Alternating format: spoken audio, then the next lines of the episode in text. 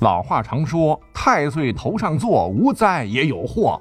就凡是要破土动工之前，对于动工的时间、地点、方位，一定得要在风水先生仔细的查看过后才能决定。如若动土非良辰吉日，或是地点方位不对，轻则招来不幸，家宅不宁；重则祸及后代，会死人的。云云。其实咱们现代人一听哈，老辈儿传下来的这些话吧，属于迷信的范畴哈，咱们可不能相信，要相信科学。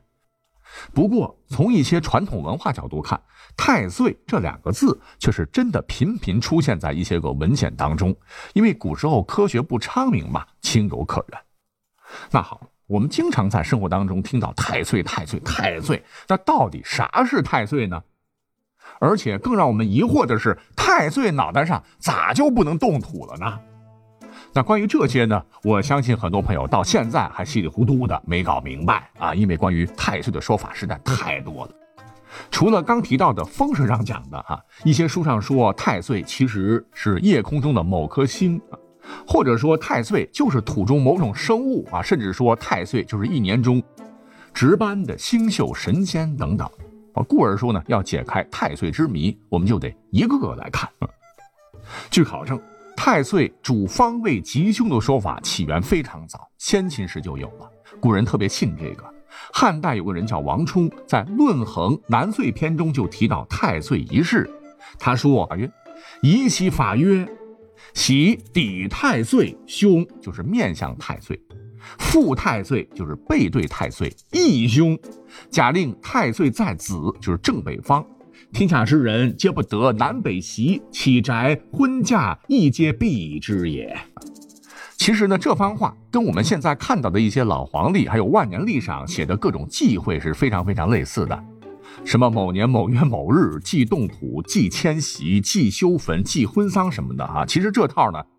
都是一样的理论啊，反正呢，正对太岁方向或者是背对它都不吉利。那问题来了，那这个倒霉催的方位到底具体在哪个方向呢？呢？怎么确定呢？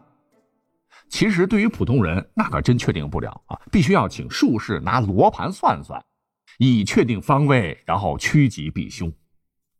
好，讲到这儿呢，民间呢还流传了一个神乎其神的故事啊，今天我们节目当中也可以分享一下。说明朝有一位能掐会算的大师，唤作刘伯温呐。有一次来到苏州，睡得好好的，大半夜竟然忽然听到附近有木头撞击搬运的声音，啊，吵得他睡不着。于是呢，就派仆人问到底是怎么回事仆人查看后回报说，是有人在盖房子，哈，正在上大梁。刘伯温听后马上来了兴致，马上追问说这个房子有多大？回报说，只是一间几行瓦的小屋。那听仆人这么说，刘伯温连连摇头叹息：“哎，可惜可惜呀！这个风水先生择日上梁，日子选的真好，就此呢就能避开太岁啊，此家日后必然会富裕起来。只是可惜不能长久啊，注定还会败家，因为有了银两嘛，屋主一定会觉得空间小，故而要拆了重建。这一拆。”旺气一去，肯定又会衰落呀。那后来果不其然，这户人家搬进这个小房子之后呢，开始年年挣大钱，成了当地首富。可主人呢，真的嫌屋太小，就拆了重建。不久后，这个家马上就此败落，全为刘伯温所严重。不过呢，这个故事听着挺神的哈，但可以肯定的是，历史上的刘伯温应该是不知道这回事儿了。那么好了。民间广为流传的太岁看风水，它到底灵不灵呢？咱们今天呢，就用一个历史典故给大家讲清楚啊，别的时期就不讲了。说是几千年前周武王伐纣时，那时候兴占卜，结果一占卜怎么着？正值犯太岁，大凶啊！就有臣苦谏说，太岁在北方，不当北征啊。可是周武王和姜子牙一商量，要是真信的话。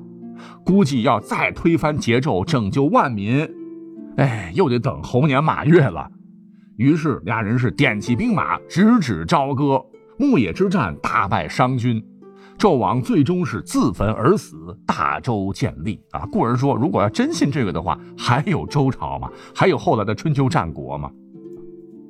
哎，这是太岁的一个说法。那还有别的说法？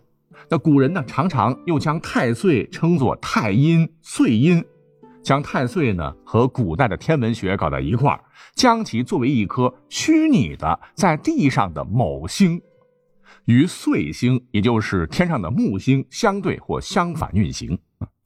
天上的木星相当于坐标，哈，每当木星到达地球上某个方位的时候，太岁所在的区域在地上呢也会跟着变化。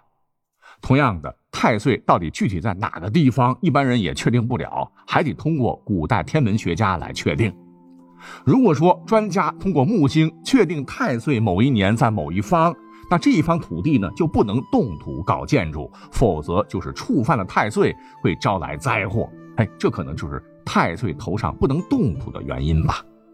由此呢，啊，也引出了太岁另外一种说法，说太岁其实就是一种莫名生物。说太岁到了某个区域的时候，就会在那个相应的地方的地下有一块好像是肉状的东西，它就是太岁的化身。挖到它，那你惨啊！就算是惊动了太岁。你像唐代有个人叫段成式，写了本小说，唤作《酉阳杂俎》啊，记载了这么一个怪事儿，说当年莱州即墨有个人叫王峰，兄弟三人，一年他们在太岁所在方位掘了一个大坑，坑里呢挖出了一个大肉团，还能蠕动，哎呀，吓得人不轻啊！王氏兄弟赶紧用土将其掩埋，不料肉团没有给埋住，反而跑出坑外，一夜之间不断膨大，终于是塞满庭院。而王峰一家人也因此暴病而亡。不过呢，这是小说哈，大家就是听听而已。其实这玩意儿哈，就是老百姓口中的肉灵芝，它并没有什么奇特的地方，就是一种神秘的年菌，既不是能够起死回生的灵丹妙药，也不会降下灾祸。近些年呢，我们通过新闻报道，也能够看到很多人在当地确实挖出过类似的东西，没什么神秘。那关于太岁，还有最后一种说法，古人呢将天干地支组合搭配，从甲子开始到癸亥六十年一轮回，并特意每一年安排一位神仙来值守，掌管人间的福与祸，被称作六十甲子神或值太岁。而人间若是有人跟值年太岁相同，比如说龙年生人，逢属龙的年岁，哎，就算是犯值太岁，民间称为犯太岁。年庚对冲者，则叫冲太岁。那无论哪一种哈，说那一年里必定百事不顺什么的哈，因此呢，务必要拜奉太岁星君以保平安。其实呢，这跟就是属相碰到哪一年系一条红腰带是一样的道理哈，算是一种民间习俗吧，千万不可当真哦。